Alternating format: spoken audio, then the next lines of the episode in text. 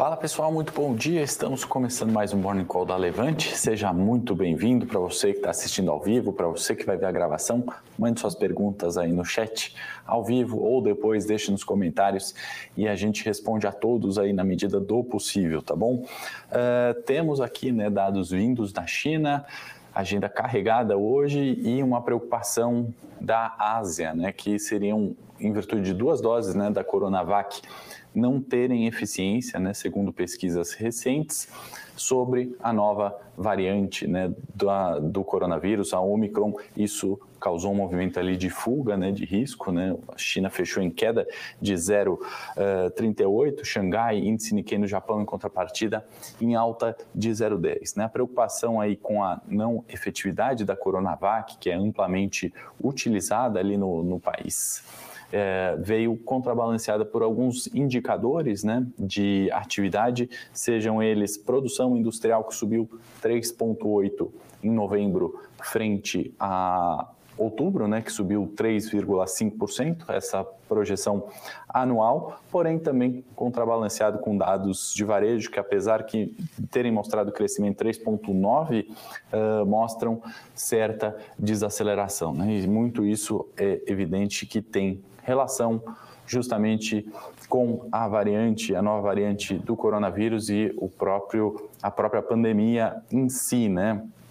Outro dado positivo, né, que influenciaria o Brasil vindo da China é a retomada ali das exportações, é, ou melhor, das importações chinesas de carne brasileira desossada, né? Havia tido uma suspensão voluntária por parte do Brasil, de acordo com um acordo é, firmado entre os países, né, lá em setembro, em virtude de dois casos de vaca louca. Né. O que acontece é que as exportações que estavam nos portos ou nos aeroportos a caminho do país continuaram. Em um dado momento, a China tinha suspendido é, essas importações que estavam a caminho, né? Agora uh, tudo normalizado, né? Então o país retoma as atividades ali de importação de carne, isso é positivo para as exportadoras uh, aqui. Vale lembrar que China, uh, eh, 40% ali do consumo de carne vem da carne brasileira, né? Então um fato importante ali, a gente viu, né? Já uma reação nas ações de frigoríficos nessa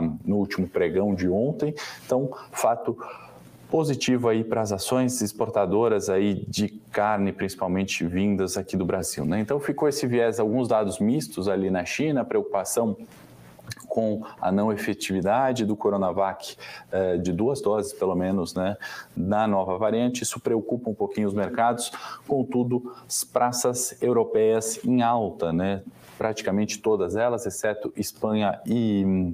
Uh, Espanha e, e, Reino Unido, olhando aqui nesse momento, Eurostock sobe 0,51, então uh, sem grandes novidades, o mercado espera o Fed, né, a decisão aí de política monetária hoje às quatro horas, sem dúvida, é o fato mais importante que a gente vai ter no dia. Né? De fato, os mercados estão ali, de certa forma, cautelosos. Na Europa não é diferente, tivemos dados de inflação no Reino Unido vindo alta, mercado espera também Banco Central Europeu amanhã, então uma certa cautela nos mercados, contudo, uh, abertura aqui, pelo menos até o momento, no positivo, né? Que temos mais aqui, além do, da, da expectativa, né, com o Fed hoje, Estados Unidos anunciou ali um aumento uh, do teto em 2,3 trilhões de dólares, perdão, uh, isso pode também movimentar o mercado. Né? A gente já viu China reduzindo o compulsório, agora Estados Unidos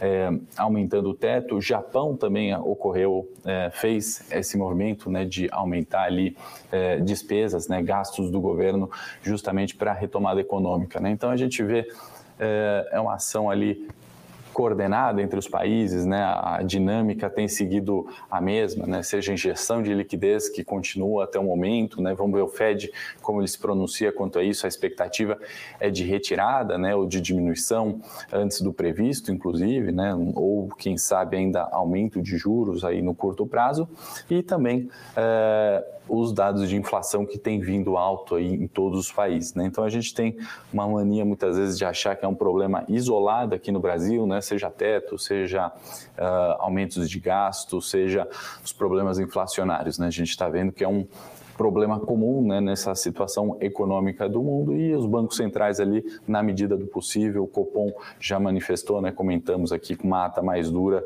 uh, o rigor ali no, no, aumento da taxa de juros, justamente uh, para conter a inflação, né? Que mais no cenário local, né, bastante tem olhado bastante pesquisas, né, resultados muito diferentes, né, obviamente estão indicando aí lideranças, uh, pesquisas eleitorais, né, lideranças de Bolsonaro, Lula e uma terceira via, porém dados bastante divergentes. Né? Agora pela manhã vi uma pesquisa que tinha 27 pontos percentuais de diferença entre os dois candidatos. Ontem eu vi uma pesquisa que a terceira via era, um, era grande parte respondendo não sabe ainda em quem vai votar, então uh, ainda é bastante preliminar, mas isso de certa forma começa a fazer algum preço uh, nos mercados. Né? Então vale a gente estar atento a, a isso no cenário local.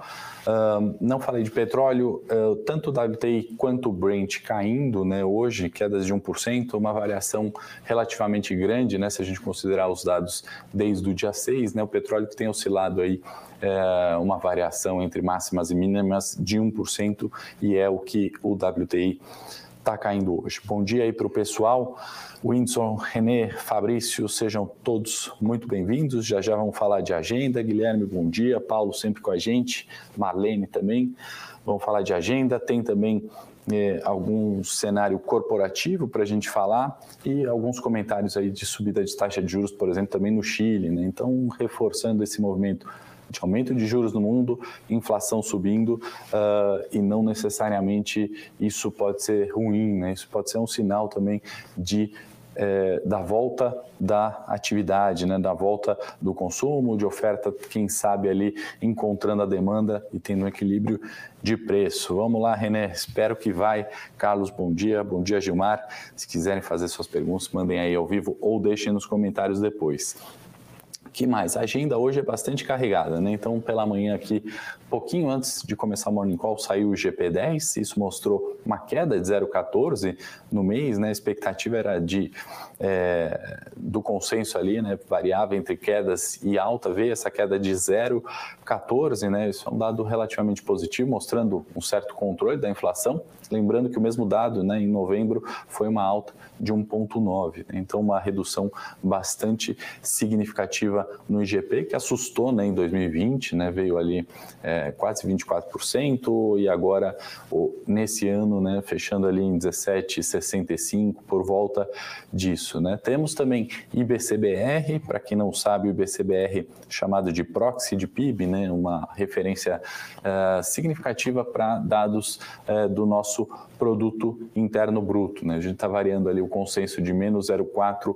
a mais 0,8, o dado sai logo menos. Temos também discurso de Bolsonaro e de Guedes no evento da Fiesp às 4 horas, né? Sempre importante observar alguma é, algum comunicado ali que possa influir em preços né, dos mercados e, obviamente, a expectativa, mais uma vez, da conclusão é, da PEC, né? Uma expectativa que se aprove em segundo turno. A, a importância disso, acho que a discussão já está precificada no mercado, né? Mas a importância disso se dá ao fato de votando, né? Encerrando esse assunto abre espaço, né? Para as novas votações, uh, uh, votações importantes é, que devem ser discutidas. Né? Então, a gente poderia, por exemplo, falar das reformas tributárias, administrativas, né? de fato, reformas estruturantes importantes né?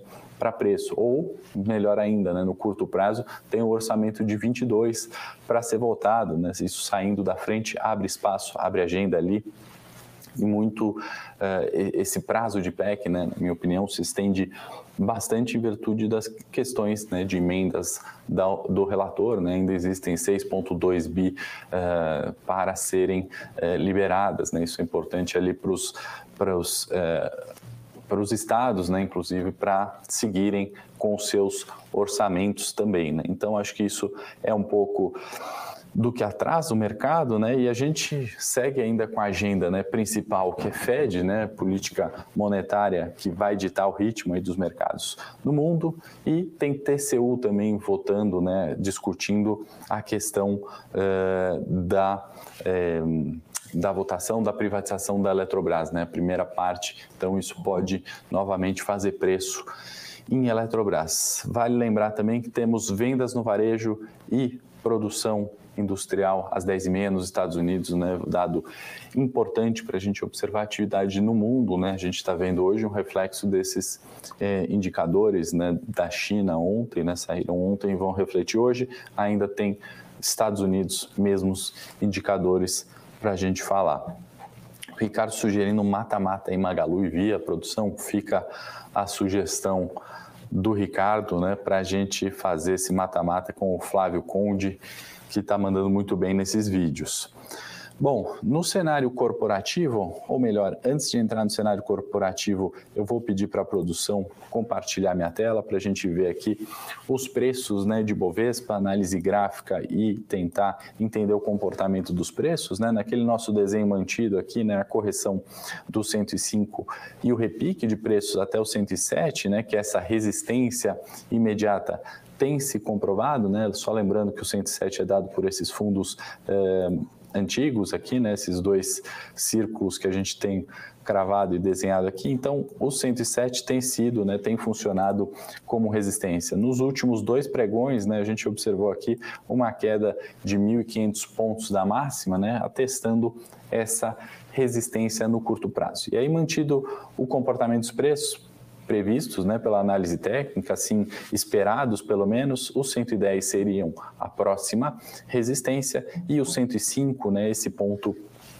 é, próximo da média curta, 17 períodos, seriam é, o suporte imediato. Né? No curto prazo, a gente está vendo essa certa consolidação de preços aqui nos últimos 5, 6 pregões, né? entre 105 e 107 mil pontos. Né? Mercado cauteloso aguardando aí decisões de Banco Central, né, como a gente falou na segunda-feira, que seria uma semana importante e decisiva, né? Então, é, comportamento de preços pela análise técnica segue dentro, dentro do previsto. Perdão. Pode voltar aqui para mim, produção, e vamos entrar no cenário corporativo. Né? Gafisa aprovou ali uh, debentures né, para financiar duas, duas aquisições recentes, aproximadamente pouquinho mais de 300 milhões, dado positivo para a companhia, né? Se conseguir ali se financiar numa taxa interessante, o Diogo está inclusive sugerindo mata-mata Mitre, Ezetec, fica aí a sugestão, Flávio, para você fazer esses mata-matas bastante interessantes. O, é, o Sérgio está perguntando o que aconteceu com o Eduardo, ele saiu já faz um tempinho, Sérgio. É, imagina, não tem problema. Via aprovou é, recompra de ações, né? Mais uma companhia que aprova recompra de ações. Um total de 18 milhões de ações, tá aproximadamente 100 milhões de reais. Isso equivale a 1,12 uh, ali, mais ou menos, do free float, né? A livre negociação de mercado. Então, relevante ali, né? A gente já falou aqui algumas vezes, a companhia pode anunciar recompra quando entende que suas ações estão baratas, por exemplo.